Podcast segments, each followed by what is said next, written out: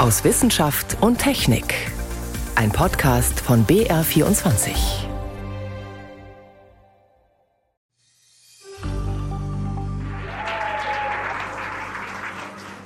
Inspiration 4, on behalf of SpaceX, welcome home to planet Earth. Willkommen zurück auf der Erde. So wurde heute Nacht die erste Laien-Astronautenmannschaft begrüßt, die jemals den Planeten umkreist hat. Was das für die Raumfahrt bedeutet, dazu gleich mehr. Außerdem stellen wir die Projekte vor, die für den Deutschen Zukunftspreis nominiert sind. Und wir sprechen über Ötzi. Heute vor 30 Jahren wurde die Gletschermumie in den Ötztaler Alpen gefunden.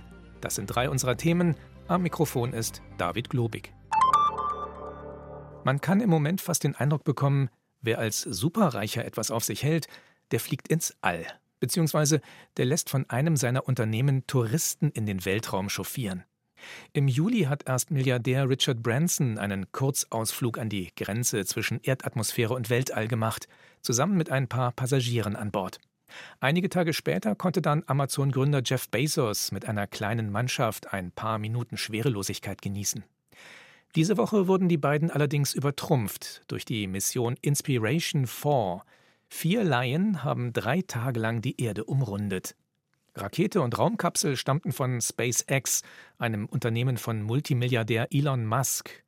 Der war allerdings nicht selbst an Bord, aber dafür ein anderer Milliardär, der den Trip für alle bezahlt hat.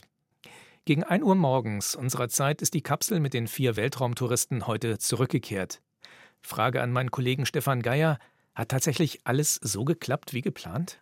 Also nach allem, was wir bislang wissen, ja, die sind alle wohlbehalten wieder unten. Heute Nacht vor der Küste Floridas ist diese Kapsel im Meer gelandet. Das Ganze war ja eine automatische oder man könnte auch sagen eine ferngesteuerte Mission. Das heißt, die Raumfahrer mussten nichts machen oder besser, sie sollten auch gar nicht in die Technik eingreifen. Nur im Notfall, da hätten die was machen müssen, aber den gab es erfreulicherweise nicht.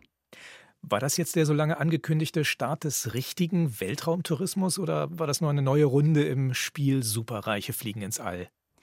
Die Frage ist, was ist Weltraumtourismus? Ja, ich kann mich ja Richtung Weltall schieben lassen mit einer Rakete, wie wir es gesehen haben, oder einem Raketenflugzeug, gerade über die Grenze, die als Weltraum definiert ist, 100 Kilometer Höhe, dann ein paar Minuten Schwerelosigkeit, habe ich natürlich einen tollen Ausblick und mich dann wieder runterfallen lassen.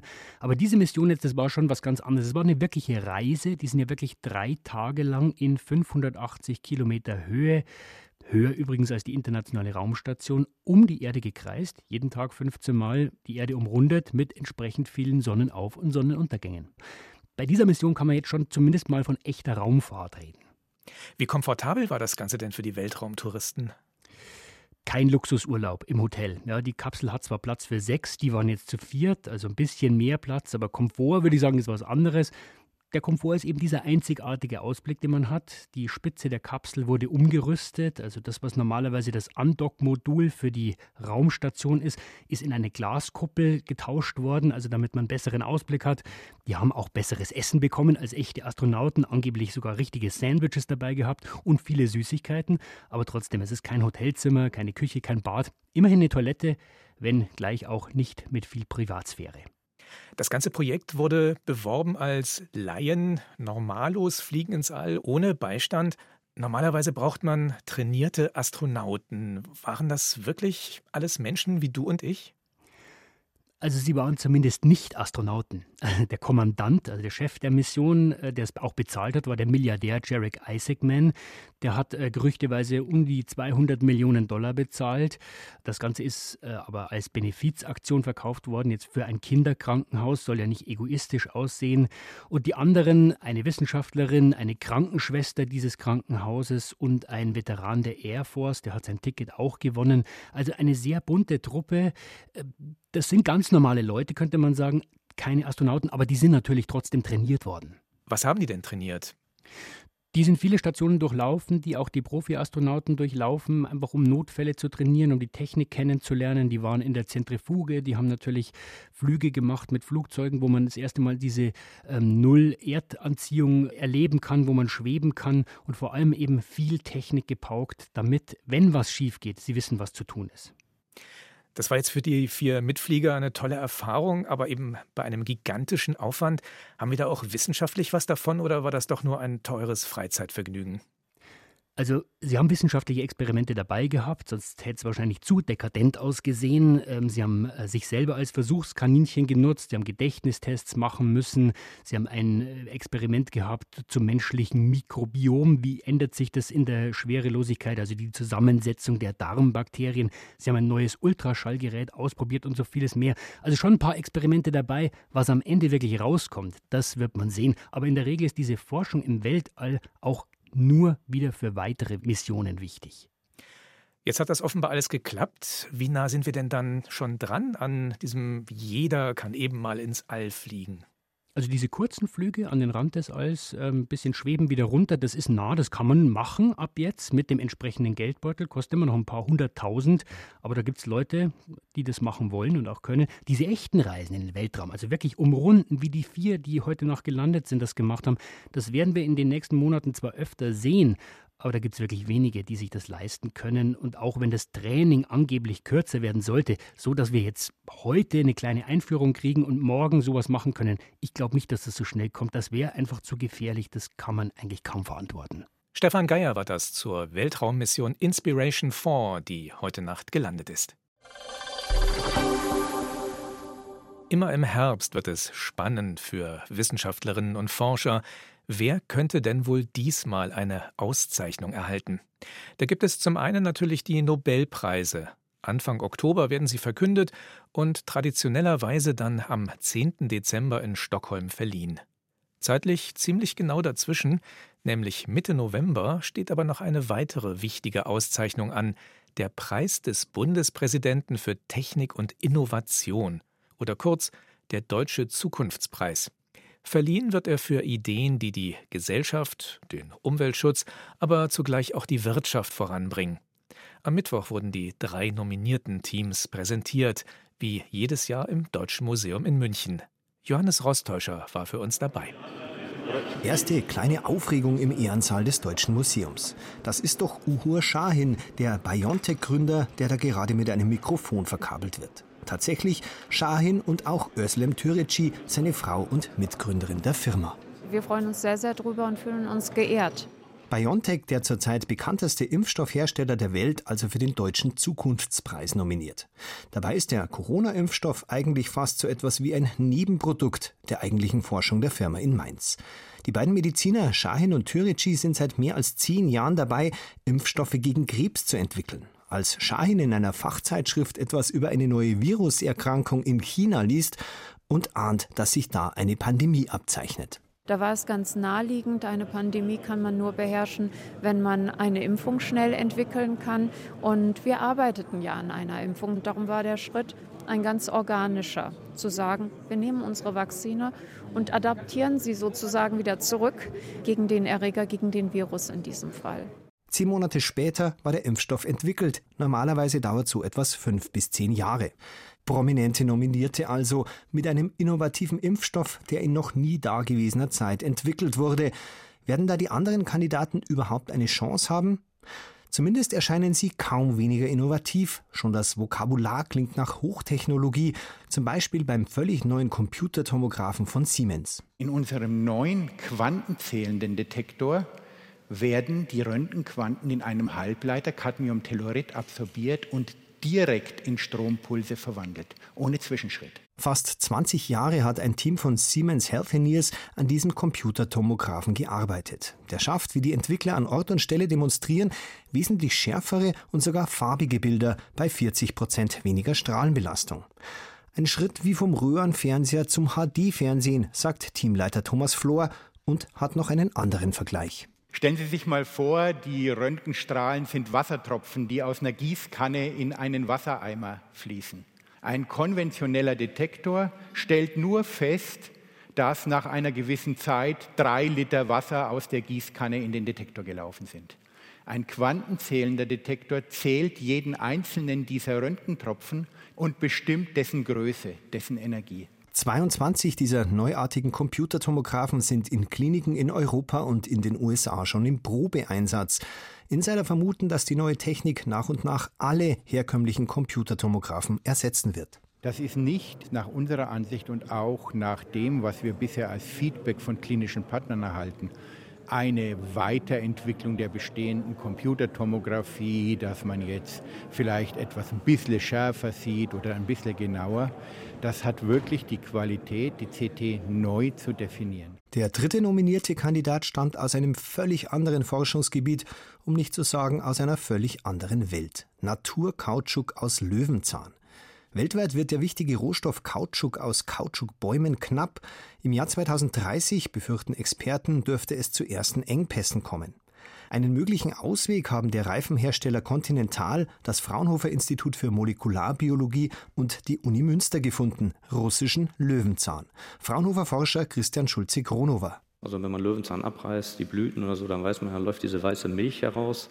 Und der meiste Kautschuk ist dann in den Milchsaftröhren in der Wurzel enthalten, von der Biomasse her gesehen. Und da muss er dann rausgeholt werden. Während Kautschukbäume bislang nur in den Gebieten des tropischen Regenwalds gedeihen, wächst der russische Löwenzahn praktisch überall in halbwegs gemäßigten Breiten und ist ziemlich anspruchslos, was den Boden angeht, nimmt also keinem wichtigen Lebensmittel die Anbaufläche weg, sagt Dirk Prüfer von der Uni Münster. Der zusätzliche Bedarf, wenn der Kautschuk knapp wird, wäre ziemlich einfach zu decken. Vielleicht das mal zu veranschaulichen. Also wenn man jetzt diese 400.000 Tonnen, die eben adressiert worden sind, äh, mit Löwenzahn decken wollte, dann redet man über die Fläche von Mallorca ungefähr. Damit ließe sich dann zumindest der Kautschuk-Engpass beheben, den man in zehn Jahren befürchtet. Johannes Rostäuscher war das zum Deutschen Zukunftspreis. Am 17. November bekommt eines der drei Teams die mit 250.000 Euro dotierte Auszeichnung von Bundespräsident Frank-Walter Steinmeier überreicht. Sie hören BR24 am Sonntag aus Wissenschaft und Technik. Heute mit David Globig.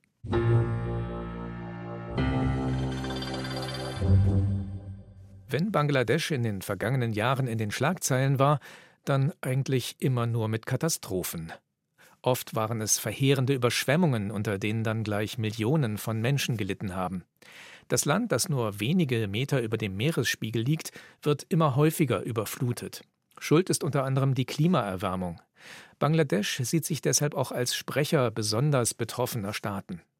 Doch im Land selbst ist es mitunter schwierig, Klimaschutzmaßnahmen durchzusetzen, zum Beispiel wenn es um einen der letzten Wälder von Bangladesch geht.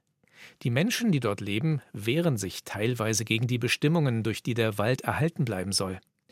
Wissenschaftlerinnen und Wissenschaftler haben diesen Konflikt erforscht und nach Lösungen gesucht. Lösungen, die vielleicht auch bei anderen helfen könnten. Mehr dazu von Jenny von Sperber. Es ist kein Naturwald mehr. Man sieht zwar jede Menge Affen, wenn man hindurchgeht, und es fühlt sich vielleicht auch so an wie ein Naturwald, aber spätestens nach zwei Meilen sieht man schon die ersten Felder mitten im Wald. Leute bauen da zum Beispiel Reis an. Der kleine Matupur-Salwald ist einer der letzten Wälder von Bangladesch und er verschwindet erschreckend schnell. In den 80er Jahren waren davon immerhin noch 25.000 Hektar übrig, etwas weniger als die Fläche Münchens. Und wilde Pfauen und Tiger durchstreiften den Wald. Heute steht nicht mal mehr ein Drittel davon, erzählt der Sozial- und Forstwissenschaftler von der Landwirtschaftsuniversität Bangladesch, Kondokar Kabir. Also Mitten durch den Wald führt auch die Hauptstraße. Es ist laut, Unfälle passieren, Kriminalität. Der letzte Wald von Bangladesch scheint verloren zu sein. Dabei sind Wälder so entscheidend im Klimaschutz. Die Verantwortlichen im Forstministerium bemühen sich deshalb schon lange, den Wald zu erhalten. Aber die Ureinwohner kooperieren nicht. Es sind größtenteils Menschen vom Volk der Garo, die traditionell Bäume schlagen, sie als Brennholz nutzen oder im Wald Bananen anbauen. Das ist streng verboten, weil für die hohen Bananenstauden Bäume gefällt werden müssen. Kleine Ananas- oder Papayafelder kann man dagegen auch unter den Bäumen bewirtschaften. Kondo Kakabir hat die Einwohner befragt, sich mit den Forstbeamten besprochen und versucht, den seit Jahrzehnten andauernden Konflikt zwischen Beamten und Ureinwohnern zu entwirren.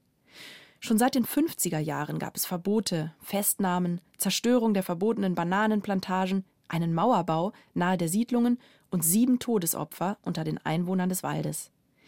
Sanda Shimshang, die Witwe von einem der Toten, erklärt ihre Sicht der Dinge. Wegen der Verschwörung des Forstministeriums 2007 habe ich schwer gelitten. Einmal, weil meine zehn Hektar Bananen durch das Militär zerstört worden sind – und dann, weil ich meinen Mann verloren habe und meine Kinder ihren Vater. Bis heute wurde den Mördern meines Mannes kein Prozess gemacht. Jahrzehntelang beschuldigte jede Seite die andere, den Wald zu zerstören. Aber im Jahr 2009 sollte sich das ändern. Das Forstministerium wollte eine vollkommen neue Strategie ausprobieren. Ein Waldmanagement, das die Waldbewohner mit einschließt, ihnen bestimmte Nutzungsrechte gewährt und einigen von ihnen Jobs im Waldmanagement verschafft. Wissenschaftler aus Bangladesch konnten den Erfolg der neuen Strategie schon wenige Jahre später nachweisen. Die Waldfläche hatte wieder zugenommen, ebenso die Artenvielfalt. Kondokar Kabir und sein Team haben anschließend eine Blaupause entwickelt, wie übernutzte Naturressourcen besser geschützt werden können. Entscheidend sei demnach, Verantwortlichkeiten in der lokalen Bevölkerung zu schaffen und gemeinsam mit ihnen Nutzungskonzepte zu entwickeln. Sie müssen mit den Menschen vor Ort im Dialog bleiben. Und jede neue Entwicklung oder Strategie muss zuerst vor dem Hintergrund der Menschenrechte überdacht werden. Sie müssen den Einwohnern da Versprechungen machen und diese auch halten, zum Gemeinwohl, zu Freiheit und Sicherheit. Genau das sei der wichtigste Punkt. An erster Stelle müssten Gespräche über die geltenden Rechte der Waldbewohner stehen. Und erst dann sollten Verantwortliche gemeinsam mit den Einwohnern über Lösungen für den Wald verhandeln. Ich war sehr gespannt, als ich jetzt fünf Jahre nach der Recherche vor Ort wieder mit den Waldbewohnern und den Beamten Kontakt aufgenommen habe. Aber leider haben mir alle Seiten beschrieben, wie sie heute wieder im Konflikt leben. Da habe ich mich hilflos und enttäuscht gefühlt und auch wütend. Das Forstministerium in Bangladesch hat erklärt, dass es den erfolgreichen Ansatz wegen mangelnder Gelder wieder einstellen musste. Jetzt soll aus dem Matupur-Saalwald ein attraktives Ziel für Ökotourismus werden. Die Ureinwohner sind in diese Entscheidung nicht mit einbezogen worden, wie es die Ergebnisse der Wissenschaftler nahegelegt hätten. Eugen Nokrek, der Chef der indigenen Bevölkerung, ist verärgert. Eigentlich ist es doch nur ein Freizeitpark, der da unter dem Deckmantel eines Ökoparks entstehen soll. Wenn so ein Park in dem kleinen Matupur-Wald entsteht, dann wird der letzte Wald und seine Artenvielfalt bald verschwunden sein.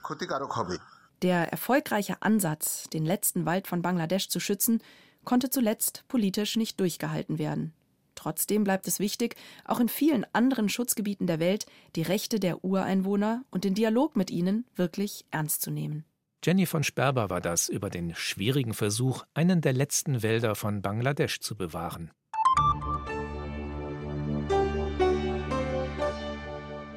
Vor genau 30 Jahren, am 19. September 1991, ist ein Ehepaar aus Nürnberg in den Ötztaler Alpen in Südtirol unterwegs. Da entdecken die beiden beim Abstieg über ein Schneefeld plötzlich eine menschliche Leiche im Eis. Zunächst denken alle, dass es sich um einen verunglückten Bergsteiger oder Skitourengeher handelt. Doch schließlich stellt sich heraus, die Mumie, die der Gletscher freigegeben hat, ist über 5000 Jahre alt. Eine Sensation. Schnell findet sich ein Spitzname Ötzi. Der Mann aus dem Eis erlaubt einen erstaunlich detaillierten Blick auf das Leben in der Kupfersteinzeit. Selbst die Todesursache kennt man inzwischen. Gestorben ist er wohl an einem Pfeil in seiner Schulter. Einer der besten Kenner von Ötzi ist Albert Zink. Er leitet das Institut für Mumienforschung in Bozen.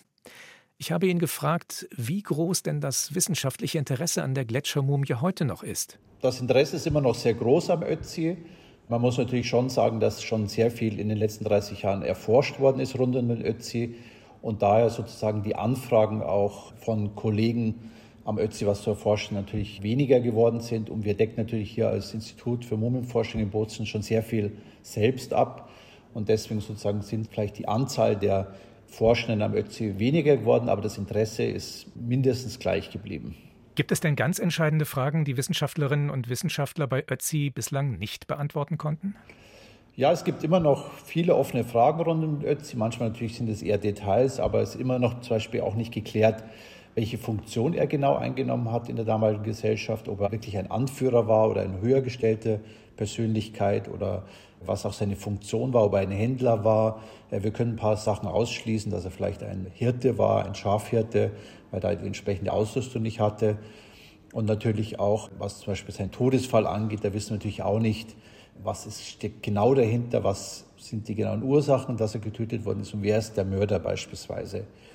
Und äh, was wir natürlich auch noch nicht wissen, genau wie ist er denn mit diesen ganzen Gesundheitsbeschwerden umgegangen, die er hatte, von eben Magenproblemen bis Abnutzungserscheinungen, Gefäßverkalkungen und wie ihn das wirklich sozusagen beeinflusst hat in seinem täglichen Leben. Er war ja andererseits sehr mobil und sehr aktiv, weil er ist ja noch ins Hochgebirge gelaufen. Aber was das im täglichen Leben für ihn bedeutet hat, da gibt es noch viele noch nicht beantwortete Fragen. Was sind denn so die jüngsten wissenschaftlichen Erkenntnisse rund um die Mumie? Ja, das Neueste ist äh, der Mageninhalt und vor allem auch, was wir jetzt aktiv forschen, ist sozusagen die Zusammensetzung seines Magen- und Darminhalts hinsichtlich der Mikroorganismen. Äh, das nennt man ja heutzutage Mikrobiom, also die Vielfalt der Bakterien und Pilze, die in einem leben. Und wir wissen von jetzt aktuellen, auch klinischen Studien, dass das einen sehr großen Einfluss hat auf unser Wohlbefinden, auf unsere Ernährung, auf mögliche Allergien oder Unverträglichkeiten. Und da wollen wir jetzt eben verstehen, wie hat sich das beim Ötzi zusammengesetzt? Gibt es Unterschiede zu uns und gibt es vielleicht sogar etwas, was wir daraus lernen können, wohin vielleicht auch unser eigenes Mikrobiom sich hinentwickeln sollte? Wie kommt es das eigentlich, dass diese Mumie ihre Geheimnisse erst nach und nach preisgibt? Also überraschend war ja zum Beispiel, dass man erst nach ein paar Jahren die Pfeilspitze in der Schulter entdeckt hat, die dann ja letztlich zum Tod von Ötzi geführt hat. Und eben auch den Magen hat man ja erst sehr spät im Körper gefunden. Wie kommt das? Ja, da gibt es mehrere Ursachen. Zum einen war natürlich ein bisschen die mangelnde Erfahrung bei Untersuchungen von Mumien. Das ist schon ein gewisser Unterschied, ob man eine Mumie untersucht oder einen Patienten. Und es war natürlich am Anfang, gab es keine Mumienexperten in dem Sinne. Das waren dann klinische Radiologen zum Beispiel. Und da rechnet man einfach nicht damit, dass man in einem Körper eine Pfeilspitze findet beispielsweise. Und es war dann eben auch nicht zu erkennen äh, so einfach. Und vor allem hat sich dann natürlich auch mit den Jahren die Methodik wesentlich verbessert. Die Auflösung, gerade auch bei Computertomographie, wurde viel, viel besser. Und man konnte dann immer mehr Detailstrukturen erkennen. Und dann gelang auch die Entdeckung der Pfeilspitze und auch der Magen. Der war eben nicht mehr an der eigentlich originalen Position, sondern der ist nach oben gerutscht unter den Rippenbogen und war dann eben nur sehr schwierig zu erkennen. Und deswegen hat es dann auch sehr, sehr lange gedauert. Also es hängt sehr stark auch natürlich von der Methodik ab, die sich immer weiter verbessert. Und dadurch können wir jetzt auch immer wieder ganz neue Untersuchungen machen, wie das zuvor angesprochene Mikrobiom. Wie viele Generationen von Forschenden könnte Ötzi denn noch beschäftigen? Meiner Meinung nach noch viele Generationen, weil wir sehen ja selbst jetzt schon in unserem Forscherleben, dass sich innerhalb von 15 Jahren die Methodik so weiterentwickelt, dass man ganz neue Ansätze untersuchen kann. Wir hätten zum Beispiel das so Untersuchungen wie das Mikrobiom vor fünf oder zehn Jahren noch gar nicht in der Form durchführen können. Und ich erwarte mir weitere solche Entwicklungen, dass man vielleicht dann auch andere Details untersuchen kann, wie zum Beispiel sein Immunsystem. Wie hat er denn auf Krankheiten reagiert? Wie haben seine ganzen Prozesse im Körper, seine Physiologie funktioniert? Und da sind wir momentan noch ganz weit weg und man kann es noch gar nicht richtig absehen, wann das möglich wird. Aber ich bin sehr zuversichtlich, dass immer wieder neue Methoden auch kommen, wo man dann neue Fragestellungen untersuchen kann. Und deswegen sehe ich da noch Potenzial für viele, viele Jahre. Albert Zink war das, der Leiter des Instituts für Mumienforschung in Bozen zur Entdeckung von Ötzi, heute vor 30 Jahren. So viel aus Wissenschaft und Technik. Am Mikrofon war David Globig.